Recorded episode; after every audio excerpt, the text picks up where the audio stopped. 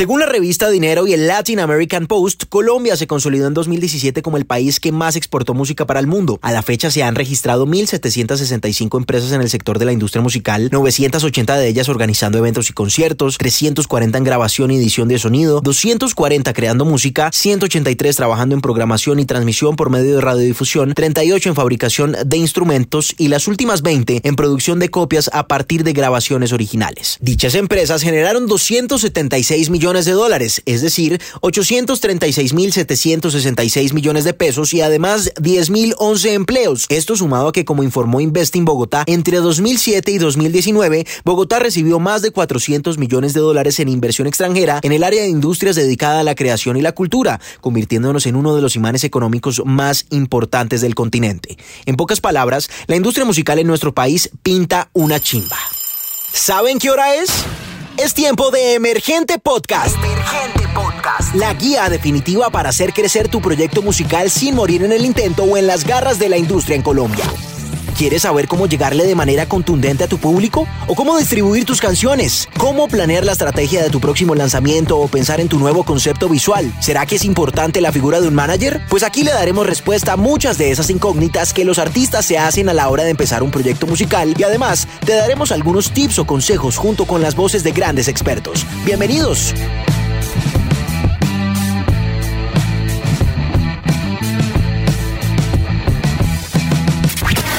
Que introducirlos con estas cifras porque por más consejos y fórmulas mágicas que les esté dando en este podcast, hay que tener en cuenta el contexto. De nada sirve seguir todos estos consejos si no se tiene en cuenta dónde estás generando tu música. Por ejemplo, no es lo mismo empezar aquí que en Corea del Norte o en Estados Unidos. El contexto cambia, desde lo social hasta lo musical, y por supuesto que eso influye en el crecimiento de tu proyecto pienso que la industria colombiana viene en un, en un avance increíble que en 15 años creció no solamente a nivel talento, sino a nivel de producciones. O sea, hace 15 años no veíamos los conciertos que vemos hoy en día con ese nivel de profesionalismo que lo tenemos hoy en día. No veíamos videoclips del nivel que vemos hoy en día. No veíamos ningún contenido. La música, creo que esto va a ser un, un revolcón a nivel mundial de creatividad también. Y pienso que hay mucho contenido. O sea, todos tenemos un montón de sentimientos represados que contar. Y ahí es donde viene la música, viene el cine, vienen un montón de ideas para contar, vienen un montón de historias, obviamente desgarradoras, pero pues si tú hablas con un compositor te das cuenta que, ahí en esos momentos de crisis es donde más aflora la creatividad y las ganas de salir adelante y, y, la berraquera que tenemos los colombianos. Yo pienso que la industria, pues obviamente ahorita está muy parada y muy quieta, pero cuando esto abre y cuando se solucionen los temas sociales, yo pienso que o sea, de hecho ya Colombia es un, es un, eh, es, un, un, punto muy importante a nivel latinoamericano. Cuando Venezuela paró de ser uno de los puntos importantes a nivel latinoamericano, Colombia tomó ese, puesto un poco. Ya de, de, hecho hay mucho más talento que se exporta aquí que en Argentina, que en Chile. O sea, Colombia en este momento es un referente para la industria de la música a nivel mundial. O sea, y, y es tan sencillo como que este paso, el primer paso que dio, dio lo dio Shakira, después vino Juanes y Carlos Vives, pero ahora tenemos dos de los íconos más importantes en el mundo, como Balvin y Maluma, que están llevando la bandera. O sea, es que son de verdad dos de los artistas más importantes a nivel mundial. Entonces creo que tenemos, o sea, Colombia ya, ya venía en un, en, un, en un punto muy importante y creo que eso no va a parar. O sea, tenemos que luchar para seguir eh, trabajando por, por fortalecer, o sea, que esa bandera siga estando arriba. No importan las adversidades, no importa la crisis, de esta vamos a salir y vamos a salir más fuerte y va a salir un montón de contenido que yo estoy segura, segurísima, que va a romper esquemas y que va, o sea, a nivel visual, a nivel musical, a nivel de letras, lo que viene es contenido también.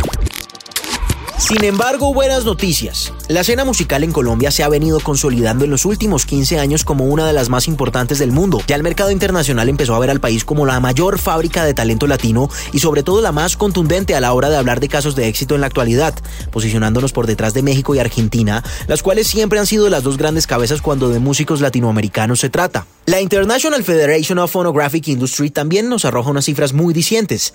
Desde 2011 hasta 2019, los ingresos que ha dado la música grabada en Colombia Colombia se doblaron. Es decir, hace siete años la cifra era de 17 millones de dólares y hace dos años terminó marcando 35 millones de dólares. Esos números tomaron en cuenta las ventas físicas digitales, los derechos de ejecución y la sincronización, donde claramente lo digital se lleva por delante a los demás canales de consumo, quedándose con una tajada del 66% sobre el total. Otro hecho importante es que según el portal único de espectáculos públicos de las artes escénicas, el tipo de manifestación cultural que más recaudos económicos le trajo a Colombia en 2019 y todos los años anteriores desde 2012 fueron los conciertos. El Stereo Picnic, la presentación de YouTube, de Paul McCartney, de Justin Bieber, fueron los eventos que más boletas han vendido. Es decir, la música es la industria de espectáculos que más plata y masas mueve en el país. Pero no todo es color de rosa, todavía hay muchos retos. Por ejemplo, la pandemia a causa del COVID alteró por supuesto todas estas cifras y por otro lado el hecho de que no haya muchos lugares adecuados para grandes eventos o que la industria de los conciertos siga estando centralizada en la capital porque el 54.72% de los espectáculos en vivo se realizan en Bogotá y que por ejemplo además solo el 25% de estos bogotanos van a conciertos dejan muchas dudas sobre si la industria está creciendo a la par del público o si por su lado está evolucionando en solitario. Pero vamos a dejar que sean los expertos quienes nos cuenten cómo ven el panorama de la industria en la actualidad. Estamos en un gran momento en la industria musical colombiana. Digamos que ya lo veníamos estando desde antes y pues la pandemia aparentemente lo frenó, pero pues seguimos, ¿sí? Como que eh, eso no iba a frenar el movimiento en el que estaba Colombia y además pasa como por varios momentos de, de la historia de Colombia. O sea, no, digamos que la música que está surgiendo en Colombia no solo es una muestra como de una de las capacidades y dos de, de esa mixtura de sonidos que tenemos en el país, sino también de unos cambios y transformaciones que se están dando en el país desde muchos ámbitos, ¿cierto? Y bueno, ahorita lo podemos ver con las marchas, manifestaciones como a nivel social, pero a nivel económico, a pesar de que el país, por supuesto, tiene problemas fuertes en términos de, de la economía, corrupción, etc. Pero a pesar de eso, eh, somos apetecidos por esa mixtura.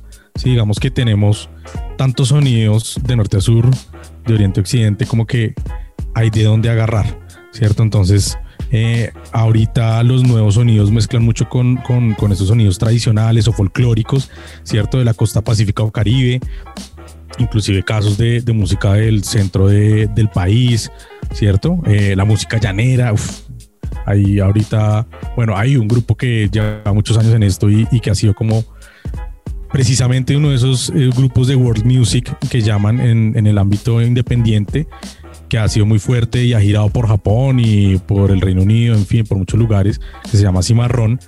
Y pues es un grupo que tiene una trayectoria como de 25 años eh, y es de música llanera, pero como con, con, aires de jazz, que lo hace muy apetecible como en, en, en los circuitos de world music en el mundo. ¿sí? Entonces, uno por ese lado. Y dos, eh, por el lado comercial, pues tenemos ahorita el sonido urbano latino, ¿cierto? Que es el reggaetón. De, nuevo, esa respuesta tiene eh, un par de variantes, depende del género que hagan. O sea, si yo hago música urbana eh, latín, pues tengo una gran ventaja de que los ojos del mundo están acá. Si yo hago eh, math rock o rock alternativo en inglés, no sé si ser latino tenga algún tipo de ventaja competitiva o no. De, depende mucho de lo, de lo, que yo haga, pero, pero sí siento que hay como un, un eh, imaginario a nivel música, hablando de música en general, de Latinoamérica, que la gente que no es latinoamericana dice, Ay, ahorita lo de moda es lo latinoamericano, entonces hay que escucharlo. Por lo menos nos da la ventaja de que le den el clic al video, a la canción y vayan y lo escuchen y le den una oportunidad que antes no teníamos. Pensaría yo que la ventaja que tiene es que todo el mundo está hablando de eso, que la industria está alimentando constantemente esa um, opinión de que Colombia está de moda, de que Colombia está produciendo música muy diferente, muy exitosa, ¿no? Como ven, todo pinta magnífico, los ojos están puestos sobre Colombia, pero por supuesto que aún tiene mucho por mejorar. Ahora bien, volviendo a nuestra guía para hacer crecer nuestro proyecto, muchos artistas consideran que a partir de este crecimiento de la industria se pueden permitir gestionar su proyecto de manera autónoma sin necesidad de un equipo. Sin embargo, hay muchos otros que consideran que es ahora cuando más hay que aprovechar para estar rodeados de gente en distintas áreas que nos permitan desarrollar nuestra carrera al éxito. ¿Qué será lo recomendable cuando somos emergentes? Pensar desde un inicio en un equipo o realmente gestionar nuestros proyectos? Vamos a ver. Yo pienso que, que una, todo proyecto debe tener un proceso, ¿no? Y pienso que también hay unos niveles. Entonces, Claro, eh, inicialmente al artista le toca hacer todo y eso es muy interesante que lo aprenda a hacer, o sea, que sea su propio jefe de prensa, su propio manager, que le toque llegar a un venue y, entenderse con, con, el productor técnico y mirar a ver si las referencias que pidió en el rider sí van a estar y le están cumpliendo con eso. O sea, eso es un proceso que todos deben cumplir. Eh, me parece a mí para, para poder ser fuertes en su carrera y también valorar eh, como estas labores y estas gestiones que hace todo su equipo, para que el día que tenga un equipo pueda manejarlo bien. O sea, siempre a mí me parece interesante que el artista sea la cabeza de su proyecto, pero que haya cumplido este, este, estas labores para que pueda entender la gestión, porque muchos artistas no entienden y dicen, no, pero yo para qué voy a pagar un jefe de prensa, yo para qué voy a pagar un manager, porque no saben toda la gestión que hay detrás de esto. Muchos también dicen, no, pues yo para qué voy a tener un equipo de gente trabajando para mí, yo lo puedo hacer todo es muy interesante que ese proceso lo viva y, lo gestione el primero. Obviamente, ya cuando un artista está a un nivel gigante como el de J Balvin, Maluma, obviamente el artista no puede echarse encima todo ese peso. O sea, básicamente a nivel, a nivel, a nivel humano no lo logra. Pero sí es importante y es muy interesante que lo hagan y además pienso que sí lo pueden hacer. O sea, hoy en día tenemos muchísimas herramientas. O sea, hoy en día es muy fácil llegarle eh, o sea, es importante tener una base de datos, pero es mucho más fácil llegarle a la gente por redes sociales, con, por correo electrónico y buscar y gestionar tú mismo los espacios y todo lo que necesitas para tu carrera. Entonces yo pienso que con, todo, con toda la tecnología y lo que tenemos hoy en día, creo que el artista puede hacerlo perfectamente él solo y con su equipo. Eh, de pronto, digamos, para el tema de promoción, eh, casi siempre se identifican entre ellos mismos quién tiene eh, facilidades para el diseño, quién tiene facilidades para hacer el diseño de su carátula y, de, toda la campaña, digamos, promocional. Se ve también quién es el bueno que es para gestionar y para llegar y echar el cuento y conseguir las cosas, conseguir de, pronto patrocinios, endorsements. O sea, ellos mismos se van identificando entre ellos, pero ya hay un nivel donde llegas donde tienes que conseguir un equipo de trabajo, sin duda, sin duda alguna. Pues lo primero sí es autogestionarse, ¿no? Pero, pero, pero sí tener un equipo, o sea, no solito la persona, porque es que el que hace música solo sabe hacer música, ¿sí me entiendes? Y no puede estar eh, diseñando, manejando las redes, haciendo estrategias de marketing digital, haciendo labores de prensa. Eh, tiene que concentrarse en lo que la persona sabe hacer. Entonces, sí, por lo menos tener dos personas que lo asesoren, pero lo básico es cómo mover su música. Si me entiendes, como, sí, yo saco mi canción, pero, pero ¿dónde la pongo? ¿Cómo la hago para moverla? Pero en este momento, eh, algo que yo le digo a los chicos también es que piensen que que los medios de comunicación antes eran tres, eran radio, prensa, televisión, y si tú no entrabas ahí, no había manera de mover tu música. Pero en este momento ellos tienen su propio medio de comunicación, son su propio medio de comunicación. ¿Y cuáles son sus redes sociales? Y las canciones en plataformas. Entonces tienen que manejar sus redes sociales como si fueran un medio de comunicación y tienen que, que saber qué hacer con sus redes sociales y para eso sí necesitan una persona que sepa de marketing digital. Más que un community manager es tener una persona que les asesore en marketing digital, porque tienen el producto, saber dónde ponerlo. Entonces, solitos, solitos, pues es muy difícil que tengan algún impacto. Obviamente se empieza así, haciendo la canción y poniéndola en, en mis redes y ya, pero tienen que saber cuál es el papel de una distribuidora o agregadora, saber con quién hacerlo, depende también del producto que tengan, ¿no? Es muy importante que sepan a quién necesitan en su equipo de trabajo.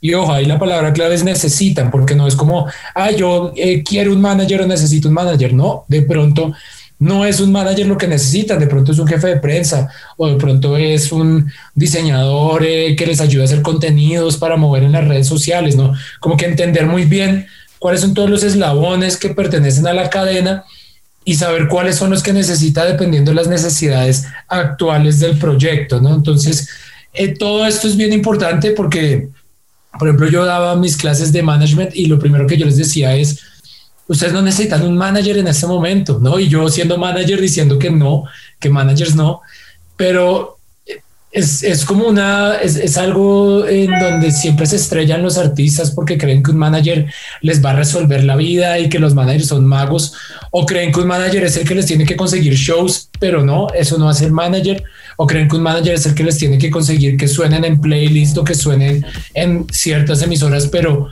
eso no es lo que tiene que hacer un manager. Entonces, que se informen también sobre cuál es la labor de cada una de las personas y así puedan hacer un, un plan de negocios, un business plan para saber cómo empezar a ejecutar eh, el proyecto, ¿no? Y también eh, hay algo que me parece importante y es que sepan que si hacen un business plan, tienen que estar totalmente abiertos a que esto cambie todos los días, porque pues hay que estar listos para improvisar, para moverse, para cambiar los planes, porque no conozco el primer business plan de ningún artista del mundo que haya funcionado exacto como lo planearon de pe a pa. Entonces también estar muy abiertos a escuchar y a cambiar eh, la manera de trabajar en tiempo real.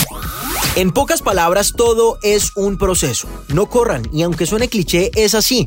En los últimos años la tecnología les ha dado el poder a los músicos a niveles que antes eran inimaginables. Ahora pueden grabar la música desde sus casas, vender su material por internet, promocionarse sin tener que firmar con una disquera grande, pero aún con todas estas ventajas existen cosas en este negocio que los músicos no pueden hacer por ustedes mismos. Así que uno de los secretos es saber cuándo llamar a los especialistas. Al fin y al cabo, la labor primordial del músico pues es hacer música. Es por eso que si desean entrar en este mundo, a nivel de grandes ligas, pues deben tener un equipo de profesionales trabajando con ustedes y acá repasaremos el papel de algunos muy importantes. El booker. En algunos países existe el rol de agente booker y es la persona que encuentra los toques, los conciertos y las oportunidades para presentar a la banda o al artista en vivo. Ellos ayudan a negociar los términos de cada trato y además ganan por comisión de cada evento. Diseñador gráfico. Ellos son los comunicadores visuales de tu proyecto que cautivan a estos consumidores a través de formas de arte tanto físicas como virtuales que incluyen imágenes, palabras o gráficos para las portadas de discos, afiches de toques y sobre todo que haya una cohesión entre las piezas de tu proyecto y tu música. Community Manager. En la era de las redes sociales, pues el Community Manager se hace cargo de todos los canales de comunicación digital y además de que estén al día con nueva información, piezas y contenido relevante que sea de interés para tus seguidores. Además de eso, trabaja de la mano con el diseñador gráfico. Editora musical. Siempre que se pueda es útil contar con la ayuda de una editora musical. Esta se dedica a administrar las regalías que se deben a los dueños de los derechos de autor por la explotación comercial de estos. La editora cobra un porcentaje de las regalías como forma de pago por los servicios que ofrecen y pueden desempeñar dos actividades. La primera, la promoción en las composiciones para que sean explotadas comercialmente en diferentes medios como la televisión, las sincronizaciones en películas de cine, licencias mecánicas. Esto es conocido como el co-publishing y la editora pues toma un porcentaje mucho mayor de las regalías. La son las actividades administrativas de recolección y organización de regalías y derechos de autor. Esta es mucho más pasiva que la primera y por eso es que la editora toma un porcentaje menor de las regalías, pero es igual de vital para la vida de un proyecto musical. Sociedad de gestión colectiva. Para un equipo es importante contar con el registro y el respaldo de una sociedad de gestión colectiva de derechos de autor, que es la que está encargada de administrar las autorizaciones y licencias de las obras de los autores asociados y también está encargada de recaudar y distribuir la remuneración obtenida por los usos de estas. Trabaja de la mano con la editora y en Colombia existen las siguientes sociedades. SAICO, Sociedad de Autores y Compositores de Colombia, la que se encarga de licenciar, recaudar y distribuir los derechos de autor de las obras generadas por la comunicación pública y reproducción de las obras nacional e internacionalmente. Y la ASIMPRO, Asociación Colombiana de Intérpretes y Productores Fonográficos, la cual se encarga de gestionar y distribuir los derechos derivados de la comunicación pública de la música fonograbada que corresponden a artistas, intérpretes y ejecutantes y a productores de fonogramas asociados. Abogado de música y entretenimiento. Para cualquier momento que se necesite revisar un contrato, un documento legal o que haya una disputa por material de derecho de autor, es imprescindible contar con la ayuda y presencia de abogados especializados en la música y el entretenimiento. Los contratos, por ejemplo, son piezas extensas con mucho vocabulario, términos y condiciones que muy probablemente no son muy bien conocidas por otras personas. Los abogados traerán la experiencia y la seguridad y además la ayuda para entender estos negocios, términos, condiciones, sumas y porcentajes de cada contrato y documento. Director musical. Tu proyecto musical necesita una banda de músicos para hacer un excelente espectáculo en vivo. Es necesario contar con la ayuda de un director musical. Él o la directora musical se van a encargar de dirigir a estos músicos que van a acompañar la presentación o el tour. El productor musical. La producción musical es de las partes más importantes de la creación de una canción. Esta es la persona que se encarga de visualizar y crear el producto final de tus composiciones y además tienen un largo alcance en las decisiones artísticas que se toman en este proceso. También conectan con los ingenieros de sonido, de mezcla, de máster, los músicos de sesión y así construyen la mejor versión de cada una de tus composiciones o la que más te sirva para tu proyecto. Agregadores o distribuidores digitales. ¿Ya tienes tu canción masterizada? Pues es hora de subirla a plataformas de streaming como Spotify, Apple Music, Deezer, entre otras. ¿Pero cómo la subes? Pues cuenta con los servicios de una agregadora digital que cambió un precio fijo o un porcentaje de las regalías de reproducciones digitales va a llevar tu canción a las plataformas. Esta es la versión digital de cómo antes las compañías se encargaban de llevar tus discos nuevos a las tiendas de CDs. Estas agregadoras ofrecen muchos servicios hoy en día y en algunas también ofrecen contratos o en cierta versión de disquera musical para algunos artistas y proyectos en los que ven potencial comercial. Jefe de prensa.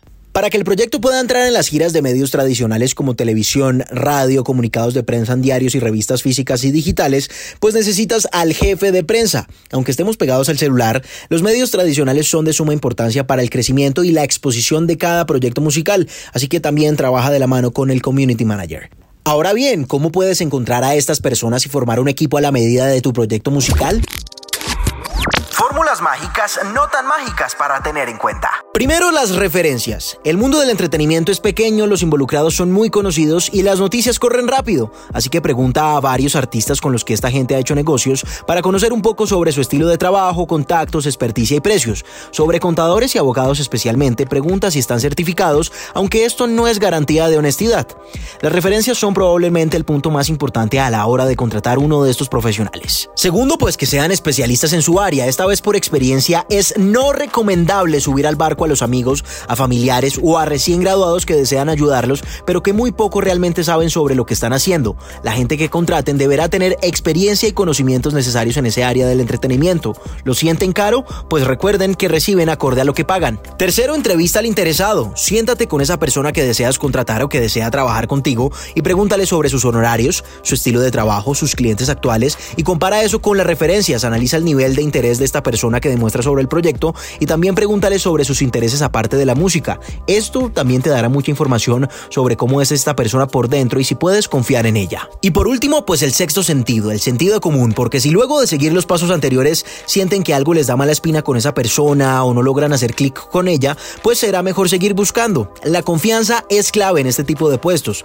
Recuerden que el balance en un equipo de trabajo es de suma importancia. Por ejemplo, de nada sirve que un booker les consiga presentaciones bien pagadas si su contador no sabe qué tipo de leyes aplican para este tipo de ingresos y al final del año tienen problemas con impuestos. Así que busquen expertos en su campo. ¿Cómo armarían su equipo? ¿Sienten que hace falta alguien? Por supuesto que si pensamos en un equipo hay que pensar en la cabeza de ese proyecto y el encargado principal de impulsarlo de manera adecuada. Y es esa figura de un manager. Pero que nos cuenten ellos mismos de qué se trata y qué rol cumple dentro de un proyecto musical. Bueno, un manager es, yo siempre pongo este ejemplo, es como si fuera medio el, papá o el, o el guía personal de la banda o del músico.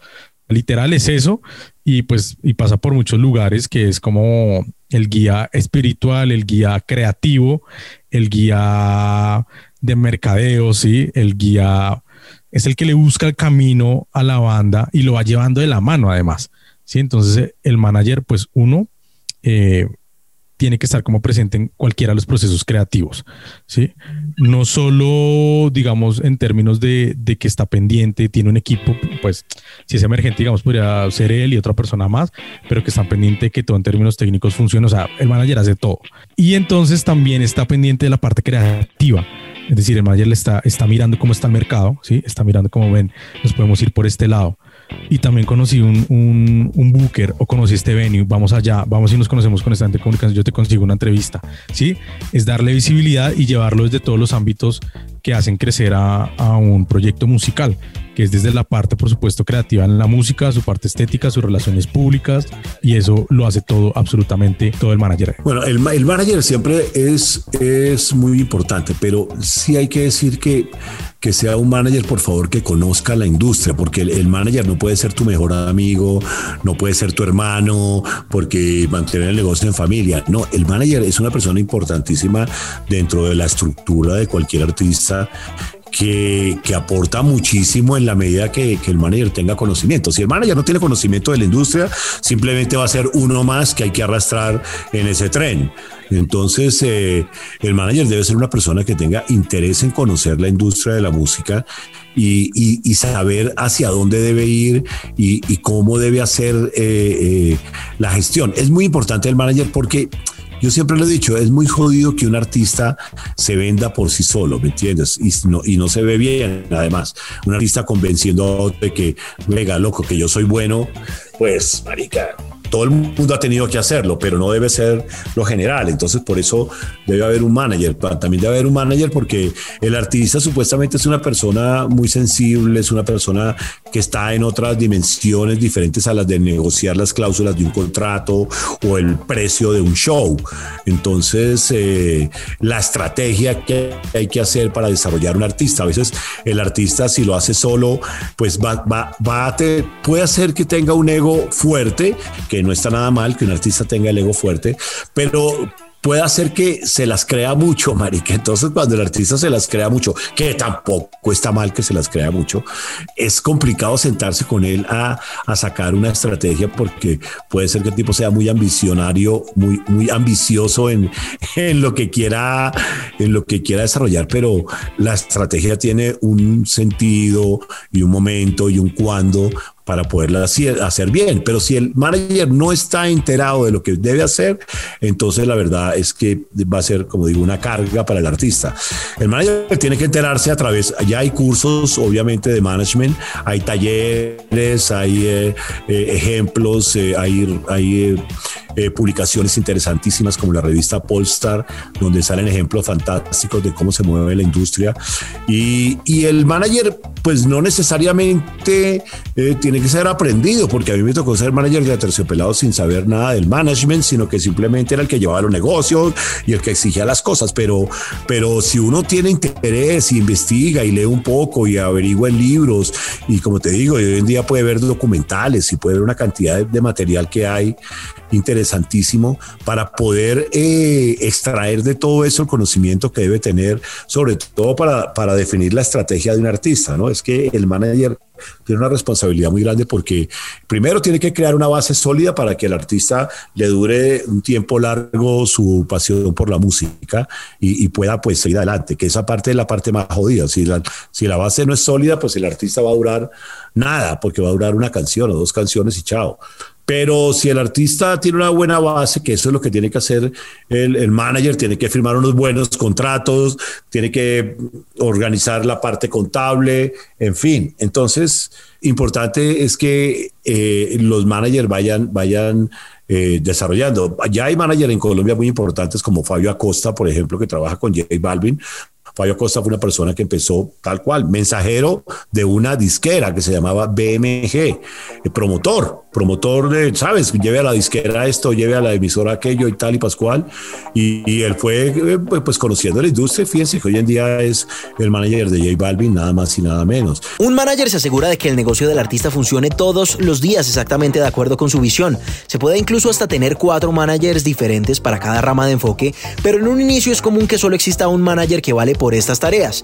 Su trabajo diario es supervisar cada componente de la operación comercial del artista. Esto incluye giras, grabaciones, publicaciones, sellos discográficos, merchandising, televisión, etcétera, etcétera.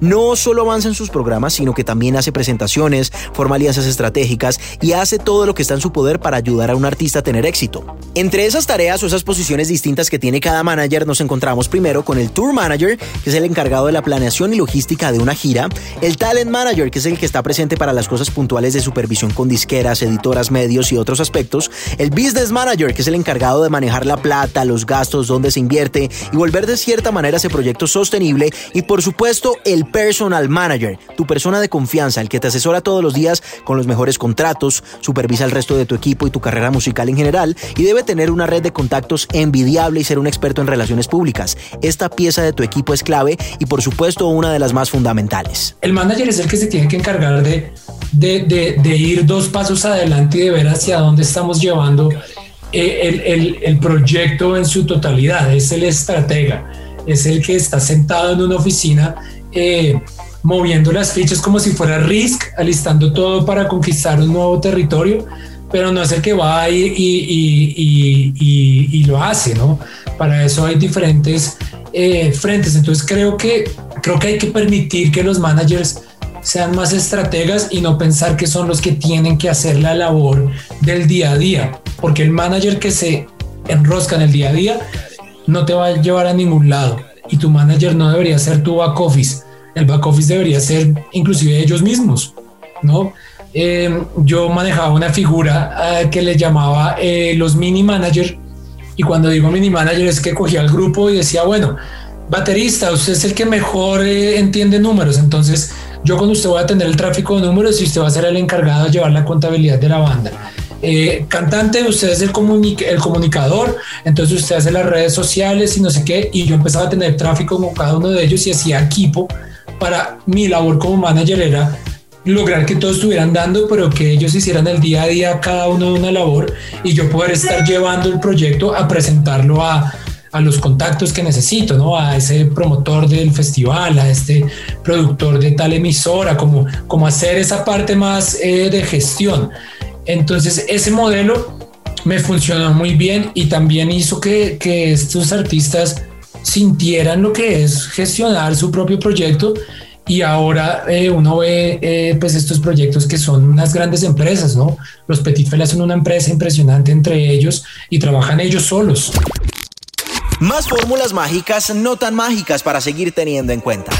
Ahora bien, si ya sientes que tocaste el techo autogestionando tu proyecto y quieres cortejar a un manager que se encargue de tu carrera, debes tener en cuenta lo siguiente. Primero, como siempre lo insistimos, una buena presencia en Internet a través de las redes sociales y de YouTube para luego conseguir puertas interesantes que se abran, ya que la red es un buen termómetro y todos esos potenciales aliados en el negocio de la música lo van a tener en cuenta antes de tomar cualquier decisión. Además, cuanta más visibilidad tengas, más va a crecer tu proyecto musical. Es así de simple. Segundo, un repertorio bien construido. Al final trata de dar al manager el producto lo más maduro posible para que la inversión que deba realizar en tu proyecto no sea un obstáculo. La canción es y seguirá siendo el aspecto más determinante para el futuro de tu propuesta musical, así que antes de presentar el producto a un manager es recomendable que tengas al menos 5 canciones de alto nivel bien enmaquetadas, lo suficiente para que vea que tu proyecto realmente tiene recorrido. Tercero, una personalidad definida. Guárdate esta afirmación en la cabeza. Sin personalidad no habrá visibilidad y esto te posicionará en un lugar donde poco o nada podrás hacer, ya que el público necesita gente con carácter independientemente del sentido que tenga. Una personalidad arrolladora provocará que las conexiones con tus fans potenciales se produzcan a mayor velocidad y esto todo manager lo va a valorar en su justa medida. Recuerda, artistas sin personalidad, artistas sin visibilidad.